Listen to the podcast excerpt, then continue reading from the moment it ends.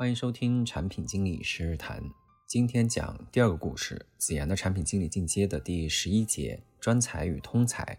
上次与子妍谈完产品规划之后一段时间，公司通知我参与校招生培训活动。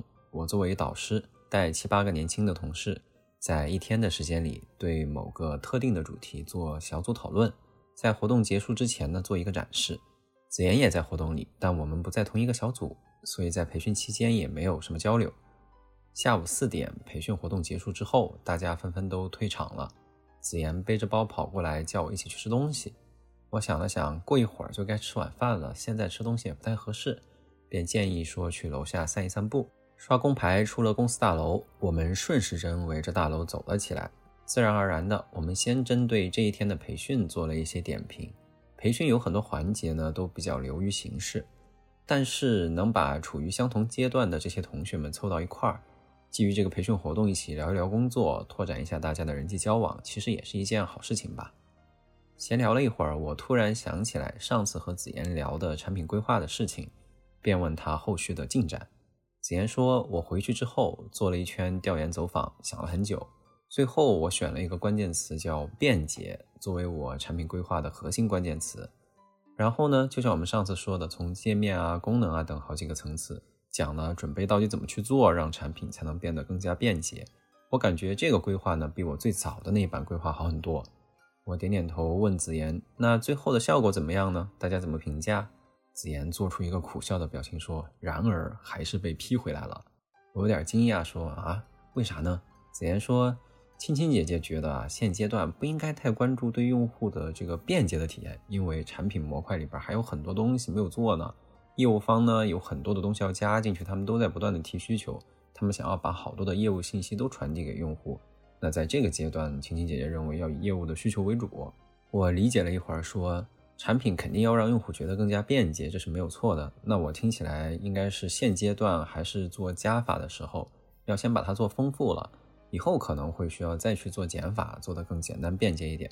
子妍点头说：“对对对，就是这个意思。”我又接着说：“那看来上次我们说的方法其实没有什么太大的问题，只是这个时机还不太对。”子妍说：“是啊，说到时机，我又想起上次我们聊过的产品思维了。做事情要寻找天时地利人和。”子妍一说，我也想起来了。上次在探讨产品思维的时候，还真说了关于时机的事情。子妍记性还挺好，我突然想起最近在产品委员会里边有一位同事跟我讨论过一个问题，便问子妍说：“说到方法，我考你一个问题，你觉得方法重要还是结果重要？”子言扭头看了我一眼，又回过头想了一会儿，说：“这个问题好难回答，我觉得在公司里大家还是更注重结果吧，结果更重要。”我又接着问：“那你觉得对于你自己呢？不说对于公司来说？”是掌握正确的方法更重要，还是得到正确的结果更重要？子言回答说：“如果只是说我自己的话，那肯定是方法重要啊，因为影响结果的因素实在太多了，我又不可控。”我点头说：“我很赞同你的说法。对于个人来说，方法是自己可控的，结果呢，经常是不可控的。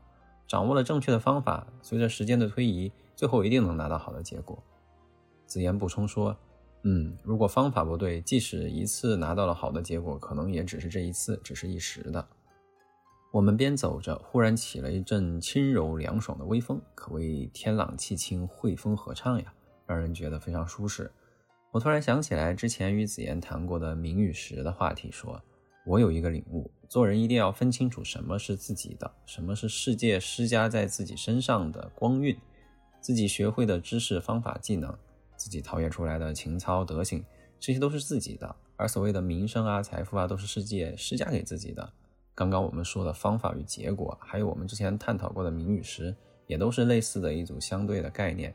我一直告诫自己说，不要因为外界施加的东西而迷失了自己。就像我们刚刚讲的方法重要还是结果重要一样，因为结果有的时候是外界施加出来的，它并不是你自己的，而方法却是你自己的。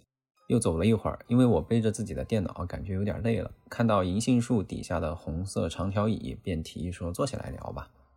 正好呢，是银杏树叶一片金黄的时候，我们把椅子上散落的银杏树叶清理掉，一同坐了下来。太阳早早的就西垂了，天顶的云朵在阳光的斜照之下，在湛蓝色的背景里边显得异常的灿烂辉煌，让人看了觉得真的心旷神怡。坐下一会儿，子妍又聊起了今天的培训，说今天同一个组有另外一个小姑娘，也是产品经理。我跟她交流了很久，我发现她从入职到现在就专注于一个产品，研究的很深入。相比之下，我都觉得我很惭愧。我入职两年，经历了两条产品线，感觉自己每每都是浅尝辄止，有点小猫钓鱼的感觉。子妍的这一番表述让我产生了兴趣。我问子妍：“你为什么觉得他研究的很深入呢？”子妍说：“他给我讲了他产品里的流程的各种逻辑分支，一些独特的业务的特殊的处理方法。我感觉这些都是得深入研究了才能知道的。哎，不像我，好像是学了很多的规划呀、设计的一些方法，但是呢，其实也比较泛，不是很专精。我感觉啊，产品经理还是专一点好，不然感觉都没什么竞争力。”我说：“我感觉你说的问题，换句话来说，就是产品经理是往通才上面发展更好。”还是往专才上面发展更好，对吧？子言点头说：“对对对，就是这个意思。是专门研究一个领域，积累很多年，还是广泛的去了解？”我先问子言说：“那你觉得哪个更好呢？”子言说：“我觉得还是往专才方向发展更好，总得在一方面有研究才行呀，不然以后别人问我擅长什么，可能我都说不清楚。”我点头表示认可，又接着问：“那你觉得在我们身边？”产品经理是专才多还是通才多？子妍好像没想过这个问题，摇了摇头说：“这个我倒是没注意过。不过，嗯，在我们整个大的团队，因为产品线也比较多、比较杂嘛，我感觉大家做的东西应该都比较泛，可能是通才居多吧。”我又问子妍：“那你觉得哪里的产品经理专才更多呢？”子妍思考了一会儿说：“我觉得可能做更底层的产品经理会更专一点，例如说。”做账号体系、权限体系的产品经理会不会更专一点？我想了一会儿，说那也不一定。就像我们公司的账号体系，还细分了 B 端的账号和 C 端的账号。如果一个人既做 B 端的账号，又做 C 端的账号，虽然他专注于账号体系，但他不是做两块吗？你说他是专才还是通才？子妍说应该还算是专才吧，账号是一个挺小的领域了。我又接着说。那如果他还做了账号等级对应的用户积分体系，还有积分对应的什么勋章啊、特权等等呢？子妍说，那也还算是专精吧，毕竟都是账号。我又说，那如果他还做了账号的风控策略、账号的用户画像呢？子妍这时候就有点犹豫了，说，我觉得这时候应该就不能算专精了吧，风控画像好像都是另一个比较专业的领域了。我笑了笑说：“嘿嘿，你看，所谓的专才和通才，是不是也没分得那么清楚呢？”听我说了这一番，子妍有点迷糊，没有答话。我接着解释说：“其实专才和通才它不是一个完全对立的概念。例如，一个产品经理，他在数据怎么展示上面有比较深入的研究，什么地方用什么图、用什么表、怎么布局等等，那我们可以说他在数据的展示方面比较专精。”那与此同时，他又在数据怎么分析上面有一些研究，例如做哪些维度的统计分析更能发现一些业务问题。那么我们又可以说他专精两个领域了。如果他对数据建模还很有研究，那是不是说他就是一个通才了？但是呢，站在一个更高的维度来看，我们又可以说他是一位专精于数据领域的一个专才。子妍点点头说：“嗯，确实是。分开看叫精通多项技能，合在一起看，其实好像也在一个领域之内。”我挪了挪位子，接着说：“你今天会思考这个问题，我觉得无非是因为那一位同学研究的比你深入一点，而并不是直接因为那一位同学只专注于一个领域。也就是说，是因为从结果上来看，你觉得你研究的比较浅，你可能有点危机感啊，而不是因为你换了产品线这件事情本身让你产生了这些怀疑。虽然说你换了产品线，但是如果你在这两条产品线上研究的都比他这一条产品线更深入。”我估计你今天就不会想这个问题了。正是因为你在你的两条产品线的任何一条产品线上研究的都没有它深入，这个呢你就感受到了差别，所以呢你就在怀疑，哎呀，是不是因为我做了两个产品线，他做了一个产品线，他是专才，我是通才，所以我们有差别。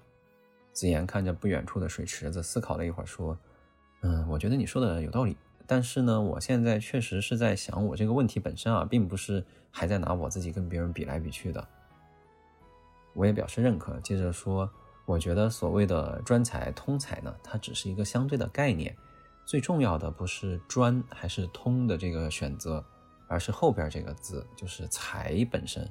你不管在哪里做什么，用心钻研才是最重要的，要成才嘛。即使一辈子就做一件事儿，如果不钻研，那你也成不了才，通才也不是，专才也不是。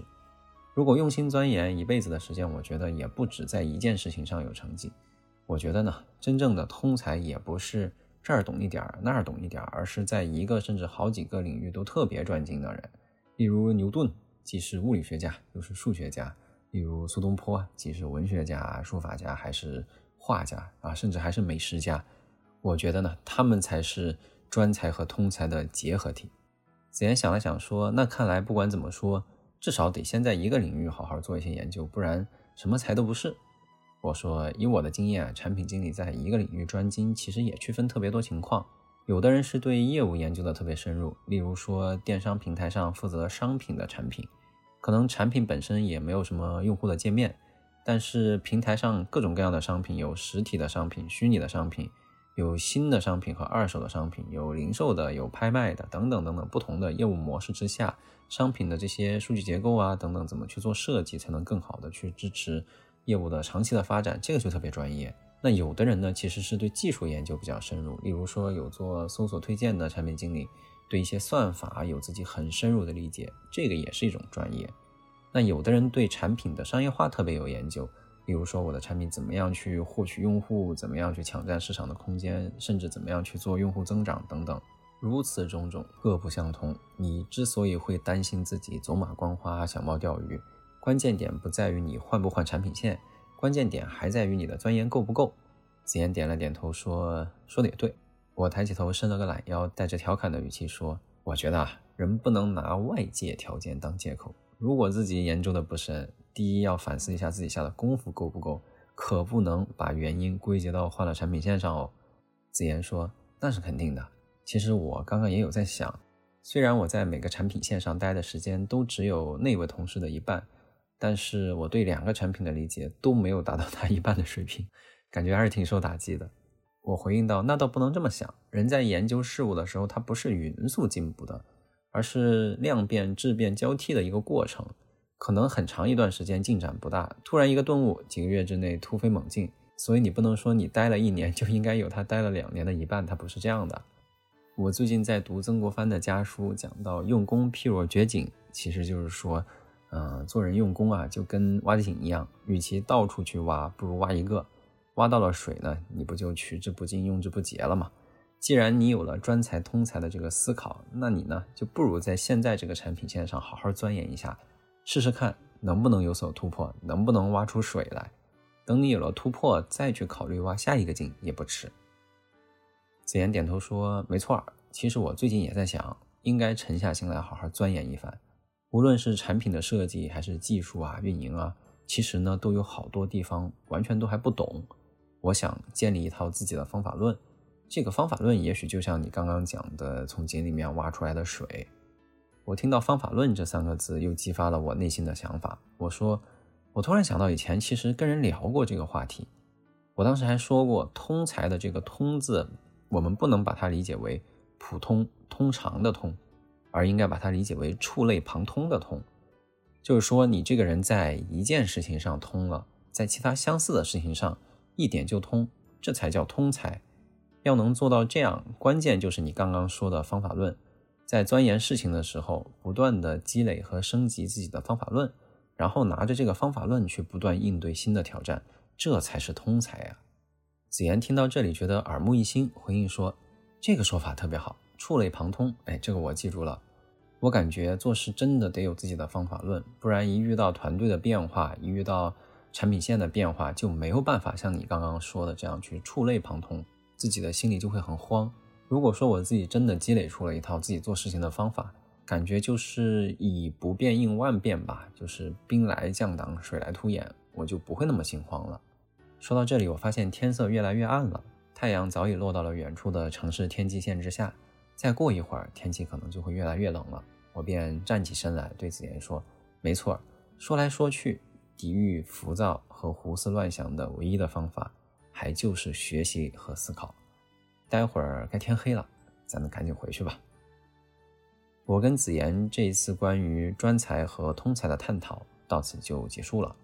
后来我因为工作的调动，离开了子妍所在的大的产品部门，去负责另外的团队，我和子妍的交流就越来越少了。